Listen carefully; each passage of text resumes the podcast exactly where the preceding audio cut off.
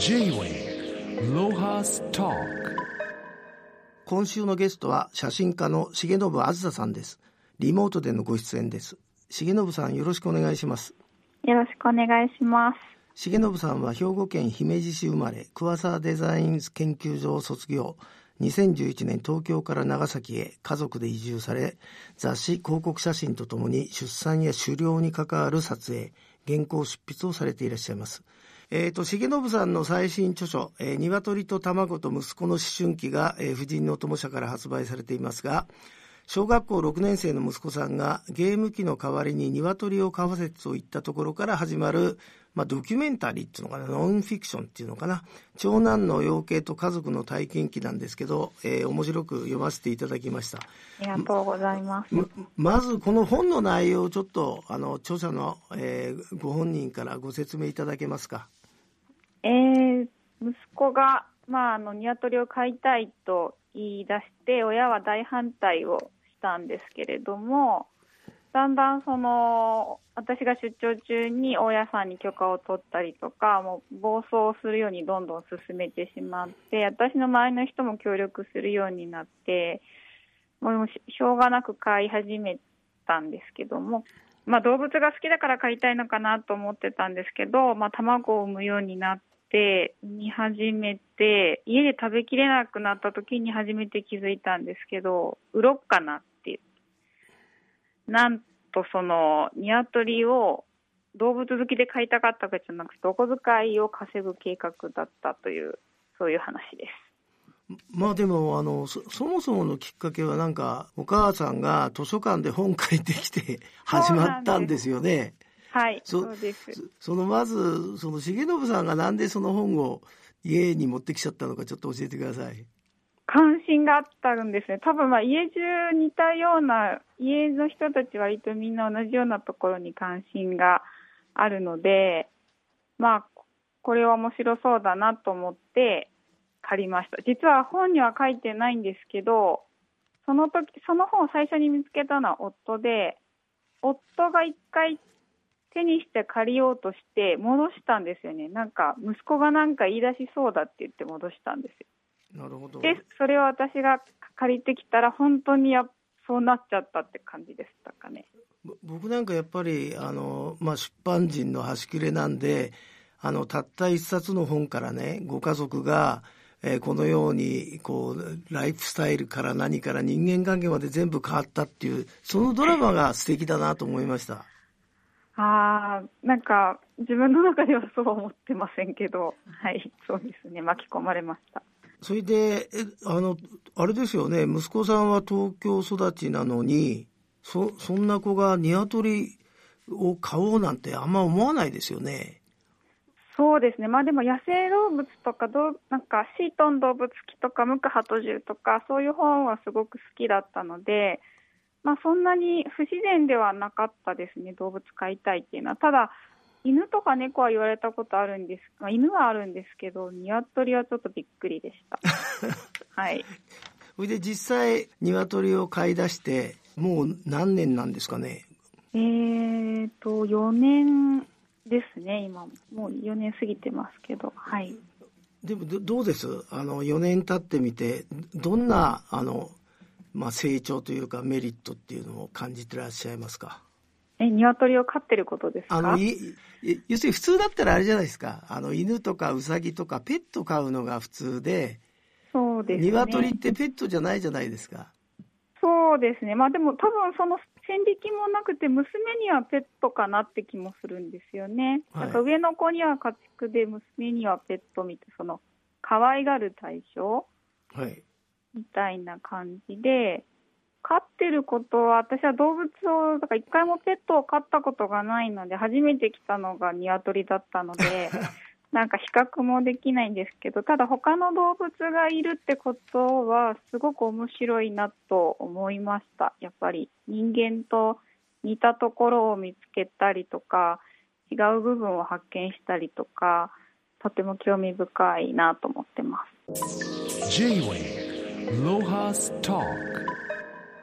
それで、まあ、あの、後書きだと思うんですけどあの、はい重信さんご自身がこんな話が本になるのって書いてあって あそこ読んだ時に僕は僕も同感だったんですね。まあよくもまあ、こまあ本にした編集者って立派なもんだなと思ったけどあのなかなか多感な息子さんだと感じたんですが、えー本は息子さんはご覧になったんでしょうか？読んだんでしょうか？あもちろんあの主人もですけど息子も原稿チェックをしてます。なるほど。それで、息子さんは何か言われました？これ、このおお母さんが書いた自分を。えー、と本の感想を述べるんじゃなくて原稿チェックをしてって渡したのでいいんじゃないの？って返ってきました。なかなか大人びてますね。その後に自分は好きじゃないけどって言ってましたああ、なかなかた正しいんじゃないかな。やっぱりお母さんの目線で書かれてるから自分から見たらこうではないだけどまあお母さんの本だからこれでいいんじゃないってことでしたねで、まずこの本読んでて一番驚いたのが、要するにゲーム機が欲しい。で、お母さんに断られて、僕の時間だからって言い出したことと、あと鶏飼うときに鶏飼育計画書を作る。これも自分で考えたことですよね。そうですねはいこの鶏飼育計画書ってどういうもんだったんでしょどんなふうに鶏を飼育して、そしてそのこの住宅地で飼うときにどんな問題が起きて、それをどういう解決をするかっていうことが書かれてました。おそらくその大家さんにプレゼンをするためなので、そういう内容だったんだと思います。うでもあれですね小学校6年生でそういうものを書かれるということは将来はもしかすると起業して大金持ちになるようなおこしっかりしたお子さんかもしれませんね。どうでしょうね、わからないですけど、まあ、お金が欲しいっていうのは、そのたくさんお金が欲しかったわけじゃなくて、私がお小遣いをあげてなかったっていう あの、よくない理由が先にあってですね、はい。そして、まあ、ただけど、そういう計画の中に自分の興味あることも織り交ぜて作ってって、どの段階でどこまで計画してたのか、私も知らないんですけど、いつも思ってみない反応、思ってもみない行動をやってくるので、ただ多分、計画を打って思い描くことだと思うんですけど、思い描いたから、やりたくなったんじゃないかなって気がしてます。なんかこれはできるんじゃないかと思ってやりたくなったんじゃないかなって今そんな気がしてます。J-Way Lohas Talk 僕はあのあ本読んでて面白かったのが、まあ、卵が、ま、毎日生まれるとオムレツ作ったり卵料理満載だっていう記述があるじゃないですか。はい。でその後いよいよ息子さんが卵を売ろうとして今度ご近所に売ったことでその人々地域の人とのつながりができましたよね。そうですね。それまでも挨拶とかはするような地,、まあ、地域柄的にもそういう場所だったんですけど、その近所のお年寄りの方々が割とこう通りかかるときに懐かしいねって言ったりとか、あとそのこうやったらいいよとかアドバイスしてくださったりとかいうのを聞いて、息子と、なんか私たちには新鮮な風景だけど、みんなには懐かしいんだねみたいな会話をしましたね。僕もあの昭和の子なんで近所で鶏飼ってた時代覚えてますからねああ、のそうですか。不自然じゃないんですよねはいはい。自分家では飼ってなかったけどうんうんあの確かに鶏がいいたなとであの本の中で何度もあの息子さんが「コケコッコは、えーオスが鳴くんでメスは鳴かない」って書いてあるんですがあれ本当なんですか？あの明け方、あの未明に、コーケコーコーって鳴くのはオスだけなんですけど、あの産んだりとか、普段からコケコケは鳴いてます。そうですよね なんかはい。あ変だなそそんなのあのメスは鳴かないのかなと思ったらじゃあいえいえ明け明け方のあの一発目のあのご挨拶がオスだけだってことですねそうですね。で、そそれはちょっとさすがに変えないねっていうことでした。J-Way Lohas Talk まあここであの重信さんの著書「山と獣と肉と皮」っていうのがあるんですけどこれがまさにイノシシの話で漁師さんと一緒に山に入って仕留めたイノシシを、えー家庭でえー料理して食べる。そんな暮らしの日々を綴ったノンフィクションなんですが、あれですか、僕、すごい意外だったんだけど、長崎のどこに山があるんですか？あ長崎は山だらけなんですけど、まあ、もちろんその人がや住んでるようなというか、そういう山はもちろん銃を持って入ったりできないので、できないんですけども、まあ、あの漁師さんはそれぞれ自分の漁場みたいなものを持っていて、害獣駆除の意味もあるので、下に畑が畑荒らさないようにっていう意味もあるので、漁師さんはそれぞれ山に入っています。あれですよね、それこそブラタモリじゃないけど、長崎の観光ガイド番組っていっぱいあるんですが、そういうのを見てても、山の上まで、まあ、学校があったり、人の家があったりするような街並みしか、ね。頭の中にないんで、うんうん。そんな、あの、イノシシが元気な山っていうのは、町からどのくらい車で行けば、そういう場所に出会えるんですか？えっ、と、山の上まであるよ、あの、家があるような山でも、イノシシはいます。でも、まあ、そこはなかなか漁場にはなりませんけど、はい。えっ、と、ここから車で15分ぐらいのところに、私は漁師さんとよく行ってます。あ、そんなにあれなんだ。あの、近場で動物がい,、るんですね。そうですね。はい。ああと、イノシシ以外にもどんなあの動物がいるんですか、山の中には。まあ、鹿とかアナグマとかですかね。私も、あの、かかった時しか、昼間自分が一人で歩いてていっぱい出くわすってわけではないので、まあ、それぐらいは合います。まあ、例えば、あの、えその漁師さんと一緒に山に行く時の、はい。あの、一日を教えていただきたいんですが、朝早くから山に入るもんなんですか？具体的ななんか一日をちょっと教えていただけますか？えーっと、朝、まあ、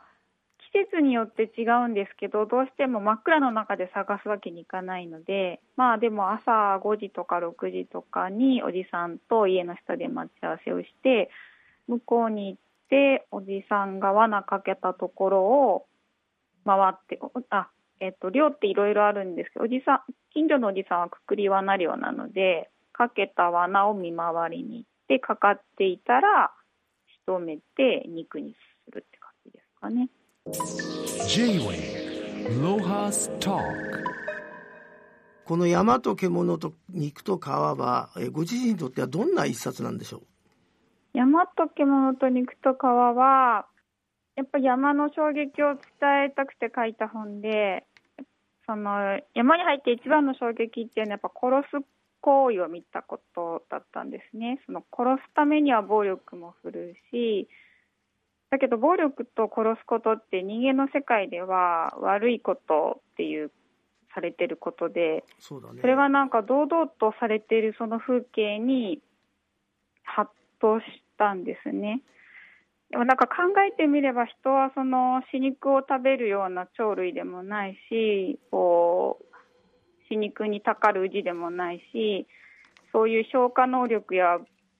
持ってないので、やっぱ人っていうのは必ず殺した新鮮な肉しか食べられないって思った時に、なんか肉肉を食べることの背景に暴力と殺すことがあるっていう、なんかその当たり前のことを初めて知った気がししたんですよね。なんかその衝撃とやっぱそのそこにある命の感触というか、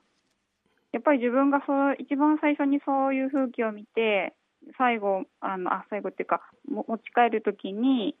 思ってたのは絶対美味しく食べるっていうことだったんですよね。やっぱなんかその自分が見てきてそう思ったところをまあ本という形にしたいと思ってました。J-Wave Lohas Talk えっ、と、重信さんの最新著書、えー、鶏と卵と息子の思春期が、えー、婦人の友社から発売されていますが、あの、この本の、えー帯にですね、福岡伸一さんが、まあ、えーコメントを寄せてて、えー子供時代の五感の体験はかけがえのないもの、えー、巣立ち前の混乱期は通過儀礼ですって書いてあるんですけども、えー婦人の友の12月号にえー先生と重信さんの対談の中で人間の五感、オンラインで視覚聴覚はできても味覚嗅覚触覚はできないと、まあ、書かれてるんですけどご自身で体験してて先生の言ってる通りなんですかね？そうですね、あのまあ、味覚、嗅覚、そう言われたらそうかな、あとそのやっぱり、私も山で感じてることと同じですけども、自分がその場にいるっていうことに、まあ、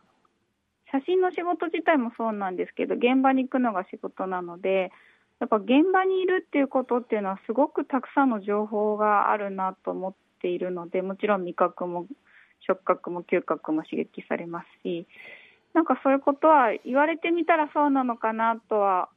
思うんですけど、まあ、息子のに関しては別にあえて私がそうさせたんじゃ今回はなかったっていうことですかね。でもそれで福岡先生のコメントもらえたのはすごく良かったです。まあ、福岡さんはね大体動物とか大好きでこのお子さんにもあの同感する要素はいっぱいあると思うんですけど、